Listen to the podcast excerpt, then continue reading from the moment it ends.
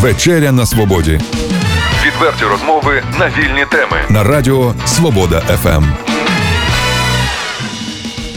Доброго вечора, друзі. Це вечеря на свободі і її ведучі Олена і Олег Головатенки.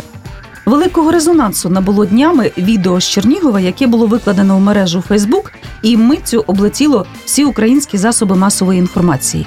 На відео чоловіка прив'язали до стовпа і приклеїли табличку з написом Я ватнік. Невдовзі поліція чоловіка звільнила і відкрила кримінальне провадження у зв'язку з інцидентом за фактом хуліганства.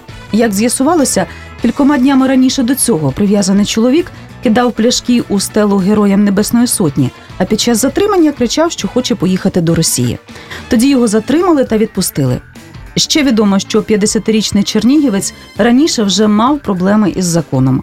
Наприкінці червня він звільнився з місць позбавлення волі, де 10 років відбував покарання за зґвалтування неповнолітніх. Ця історія на певний час затмила більшість новин і стала предметом жвавої суспільної дискусії, яка не вщухає і досі. Як могло таке трапитися в країні, де проголошено верховенство права? Як оцінювати вчинок тих, хто в такий спосіб вирішив провчити вандала? Чи справедливі закони моралі і етики стосовно тих, хто чинить наругу над пам'яттю полеглих в той час, коли на фронті п'ятий рік поспіль гинуть кращі сини України?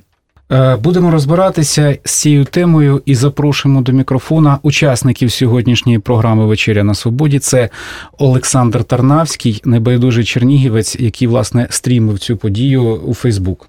Так, добрий день. І Сергій Зосименко, е, громадський діяч, активіст, співзасновник громадського телебачення Чернігова. Вітаю. Одразу зауважу, що радіостудія це майданчик для цивілізованої дискусії і аж ніяк не з'ясування стосунків. Тому попрошу бути витриманими, е, поважати думку опонента і право слухачів. Ми говоримо не про е, особистості, а про причину, яка призвела до цієї події. Власне, прошу до розмови. Е, Олександр, як ви стали свідком події? Е, насправді ситуація дуже, дуже довга історія, як я став свідком. Е, бо хотів би уточнити, що свідком події я став ще до стовпа, до прив'язання. Я став свідком події, коли він кидав пляшки е, на площі в пам'ятник Небесній Сотні. От е, саме тоді у нас відбулось знайомство, так скажемо. Мої друзі його затримали, повідомили про це поліцію, нацдружини, мене особисто, а я якраз був там на площі. Я підійшов, побачив цю людину вперше, познайомився, так сказати. Він уже сидів в поліцейській машині, і я сподівався, що все буде вирішено на законодавчому рівні. Тобто, що е, я не знав, що він був судимий, не судимий, там, за що він сидів. Е, Я просто думав, що людина понесе покарання. Ну, я розумію, що ця дошка не зареєстрована як там могила чиясь, чи як пам'ятник. Е, Але сам факт, що йому хуліганство, наприклад, 296 оформить, в мене була така надія. Але е, ми дізнаємось випадково з Фейсбуку, де мій товариш виклав фотографію цього ж ватніка під, е, під будівлею МВС, що його випустили через три години після затримання. Через те, що поліція чи не здатна, чи некомпетентна скласти нормальне хуліганство 296. І вони сказали, ну що, це адміністративне хуліганство, а штраф він не заплатить, іди гуляй. Просто людина наругалась над е, тими, хто був поряд там на Майдані зі мною. І І його випускають просто тому, що ну що він безпритульний, відсидів, вже виявилося, що він сидів за бедофілію 11 років. І от з Фейсбуку ми дізнаємося, що він сидить під відділком МВС, пише знову ж таку другу заяву, дублює свою, що він хоче, щоб його забрала Росія, що у нього нема контактів з посольством. Ми бачимо цю картинку. Я, е, Всі там мене засуджують за те, що я е, не хотів там по закону, що це треба там було в поліцію звертатися, як краще робити. Ніхто не знає предісторію. Я звернувся спочатку до поліції. Пізніше я скинув фотографію в СБУ, ну, в відділ, який займається саме такими людьми. У мене була розмова і з тими, і з тими.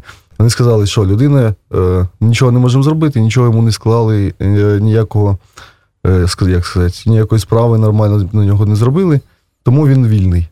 Я вважаю, що вільним не буде, не може бути людина, яка вчиняє такі дії, які нічого втрачати. Тобто він вчинив одну дію, так, він за неї відповів, не відповів. Це е, таке питання для роздумів е, дуже довге. Він вчинив знову злочин, і йому нічого втрачати, він може вчинити що завгодно. Реально, от ця людина, який, яка вже себе зарекомендувала так.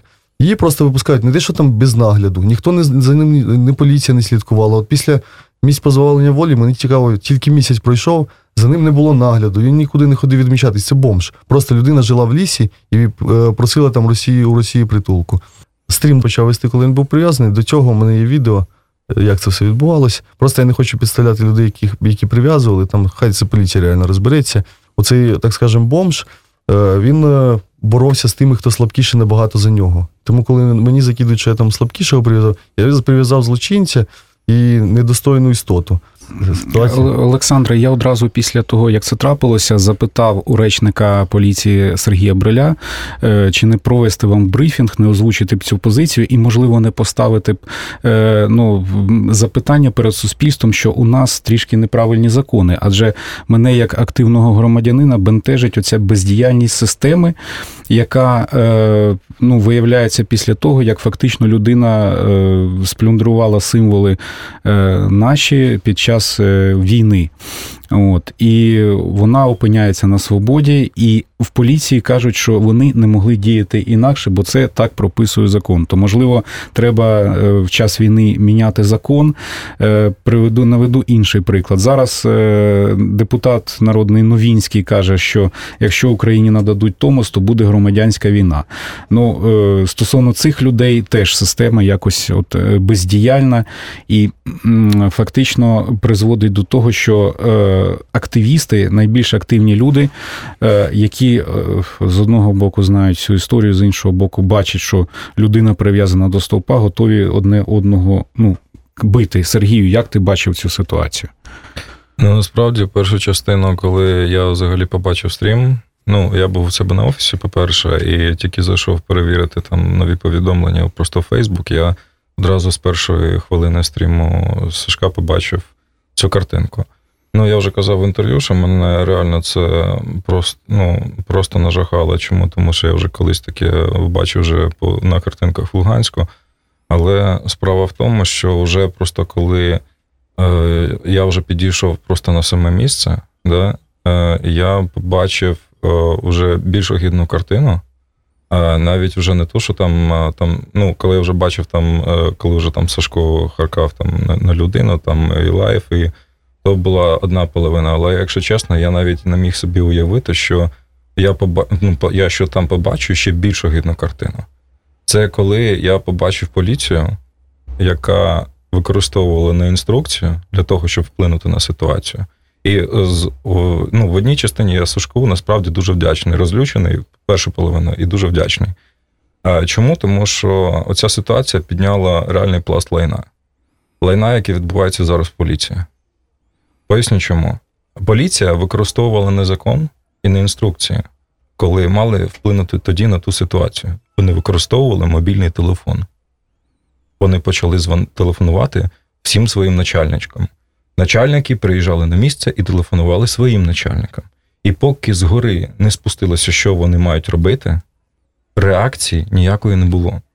І зараз я бачу тільки одне: ну, от, е, Сергій Бриль там, здається, там тобі давав коментар з приводу того, що коли е, ти там казав, що там міня, треба міняти закони, да? що вони. Да. Е, Так, я е, ну, запропонував йому провести брифінг і поставити якби та таку про проблему озвучити, що потрібно на цей час міняти законодавство, щоб такі люди. Яка була його відповідь? Його відповідь була, що ми не втручаємося в політику, як поліція. Тобто життя людей це вже політика. От розумієш, от і справа в тому, що я е, за ну е, я завжди боровся з таким аспектом, щоб поліція була, а щоб вони були, а не казались. Справа в тому, що у нас от зараз е, закон е, отак от просто відпрацьовує себе. Він же майже ну, себе вижив. Е, До речі, Олександра, ви не припускали цієї думки, що людина, в принципі, реально може бути не сповна розуму, тому що стільки років за ґратами, звісно, психічне деформування, як ви говорите, у людини така е, доля до цього жорстка і складна. Все-таки е, ну, нормально до такої людини підходити з точки зору адекватності і, власне, от е, примушувати його замислюватися над тим, що він діє, можливо, не в адекватному стані. Так, дивіться, для мене будь-яка людина, яка на паспорті України там пише, що заберіть мене в Росію і кидає там пляшки в пам'ятник Небесної Сотні, для мене будь-яка з них неадекватна. Я впевнений в їх неадекватності. Але адекват, неадекват. От саме такі ж неадеквати там в Донецьку в 14-му році привели війну. Вони неадекватні, реально там. Ті, що в Криму там наполовину подивитись, ті бабулі, що там в'їжджали, Путін віді війська, вони, вони неадекватні. Але е, осудний чи не осудний, це вирішує не я. Ну разом з тим на, напрошується паралель з відомим і тоді нашумівшим випадком, як жінку на окупованій території прив'язали до стовпа. Зараз фактично в діях аналогічний випадок. Так, Ми е, уподоблюємося ворогу, тут питання Об'єкти тому, зовсім різні, е, ну, в принципі. але а- дія та сама. Так, дивіться, це дивлячись, хто е, проводить паралель з чим. Тобто, от хто де сидить, той туди і глядить. От у вас проходять паралелі з Луганськом. Мені, наприклад, сподобалась думка почесного голови просвіти Чепурного, який написав, що а чому ви асоціюєте саме з Луганськом? Чому ви не асоціюєте з козаками, в яких був стовп ганьби? Чому ви е, це от саме перекручуєте, що Е, От дивіться, це у ворога такі методи. Ну, у ворога методи там в нас стріляти, так що нам не використовувати ці методи і не стріляти в них чи як? Ви припускаєте, що козаки також гвалтували і були от А я не вже зовсім. нікого, ну Ні, ну я маю на увазі, дивіться, е, е, стовп, е, позорний стовп у козаків і Так. а, аналогічне покарання застосовувалося е, Так в там за їхньому менші, середовищі. за менші злочини такі. Ви такі, говорите, що людина, яку прив'язали, асоціальна, і вона вже все. По-вашому, вже якби до неї інших е, засобів покарання не існує.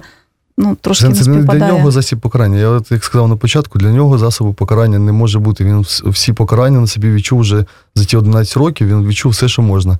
Це попередження як превентивна дія на майбут... ну, на майбутніх от таких от бажаючих е, щось подібне зробити. Там, от е, ті ж самі там факти педофілії, які гвалтівники є в місті, там, ті ж самі от ватники. Це для них було показово спеціально зроблено. І ніяк не стосується покарання саме у цієї людини, там асоціальний він, не соціальний. Це просто акт е, реклами. Сергію, є що Це- протестувати? Да, да, насправді є. А, зараз я, для мене просто було дуже ну, дивно, якщо ми кажемо там про швидку реакцію, да, то ну, ви її зробили. Але справа заключається в тому, що, ну, наприклад, я там як діяч, мені дуже сильно хотілося, щоб вплив був, був якраз на правоохоронні органи, такі як поліція і СБУ. Чому? Тому що я хочу, щоб формувалася законодавча база, і вона була сильною, і головне, вона виконувалася. Тобто не мобільничком, який до вуха прикладається начальниками, а робилася їми. І зараз ми можемо убезпечити наших дітей, е, ну, як превентивна міра, да? ну, тобто, е, вибач, але мені не здається тим, що там ця акція була зараз ефективною. Що б я хотів би, це щоб формувався закон і він виконувався їми, не мобільником. Майже все місто, вся Україна побачила, що у поліції є недопрацювання, є не е, сторони, які вони не повністю вивчили. Коли перший патруль, який приїхав, не знав, що робити. Реально вони не знали, а по суті вони і не мали його відв'язувати цього. Нема ніяких, що ти кажеш, там норми якісь чи посадові інструкції. Е, Людина стоїть біля стопа, стоїть за своєї волі. Він першому патрулю декілька разів, ну не декілька, у нього питали декілька разів, і він раз відповів, сказав: так, я стою тут, у мене ніяких проблем нема, претензій нема, я хочу тут стояти. Все, з цього моменту мало питання бути зняте. Я не бачу порушення. Е, Хлопці, у нас е, перед очима ще свіжою є картинка, коли в Києві громадянина іншої держави, який воював за ЛДНР, якого відпустили. Полузварки. Е, так, хлопці Сі 14 привели до СБУ. От е, я не знаю, чим закінчилася ця справа, але людина реально гуляла на свободі. Да? Е, у нас е, після того, як один з телеканалів називає, е, ну і каже, що іменами фашистських злочинців називають вулиці, е, замість того, щоб спочатку розглянути ці порушення і позбавити ліцензії, йому дають ліцензію спочатку, а потім виписують смішний штраф за порушення. То е, виходить, е, перед громадянином України стоїть вибір простий: або діяти контрсистемно, або змусити цю систему реагувати. Я дуже сильно боюся тільки одного моменту, який я тоді побачив е, на стрімі. І я не хочу, щоб це ну, це робив там чи Сашко, чи хтось інший, щоб хтось е, елементи війни перетягував сюди. Чому? Тому що мені було дуже важко, коли, ну, коли я повертався з АТО, то, ну, то- тодішнього ще АТО, а я зрозумів, що там питання не вирішиться, допоки е, тут ми не повирішуємо всі питання в першу чергу з законом. Нагадаю, у нашій студії сьогодні немає правників, тому ми не даємо правових оцінок, тому що відбулося Окей. в Чернігові е, нещодавно. А це був е, резонансний випадок, коли людину прив'язали до стовпа, приклеїли табличку Я ватнік. Е, Це з- було знято на відео. Відео було розповсюджено в мережі Фейсбук, а потім всіма засобами масової інформації в Україні. Суспільна дискусія продовжується і нині. Сьогодні ми почули дві думки, полярні думки в нашій студії. Е, Це були думки небайдужих чернігівців Олександр Тарнавський, людина, яка безпосередньо транслювала у Фейсбук подію. Сергій Зосименко, е, громадський діяч, активіст. Е, Можна зробити напевно один висновок. Якщо держава не забезпечує повній мірі дотримання законодавства, то до дій часом радикальних вдаються самі громадяни держави. Можливо, в кінці, буквально резюмуючи по одному реченню, все-таки е, і будемо напевно закривати вже програму. Слухачам достатньо інформації Та не для знаю, в принципі, вважаю, що все сказав там в широкому обсязі. Е, Прозвучала думка, що не потрібно тягнути е, війну в тил. Е, Я можливо, з цим погоджуся, що в, в тил війну тягнути таки не треба, але тил має розуміти, що існує фронт. Я не бачу Чернігів тилом. Я бачу, що війна стосується всієї України, і фронт іде всюди. Якщо в Донецьку стріляють там чи в Маріуполі, то в Чернігові йде інформаційна війна, гібридна війна. Е, Війна йде всюди. Я про це переконаний, я нікуди її не приношу. Я вірю в те, що зараз у активістів е, і тих, хто зараз є, і у молодих має бути там чотири навички, які е, мають їх нести вперед. Перше це мотивація, друге це бажання навчатися і перенавчатися. Третє можливість і навички об'єднуватися з іншими. І четверте це ціль. Якщо ми не маємо останнього, перші три просто мертві. Але я маю надію, що ми зараз навчимося об'єднуватися на базі цінностей і ми маємо бути носіями цих цінностей. Але цінності мають бути загальними, щоб країна в нас могла бути теж загальною. Дискусійна, неоднозначна, суперечлива вечеря на свободі сьогодні видалася. Дякую, друзі, що долучилися до нас, слухали нас. Е, Дякую гостям нашої студії. На все добре, до зустрічі в ефірі. Відверті розмови на вільні теми у програмі Вечеря на свободі Тричі на тиждень у понеділок, середу і п'ятницю о 18.00. на радіо Свобода ФМ.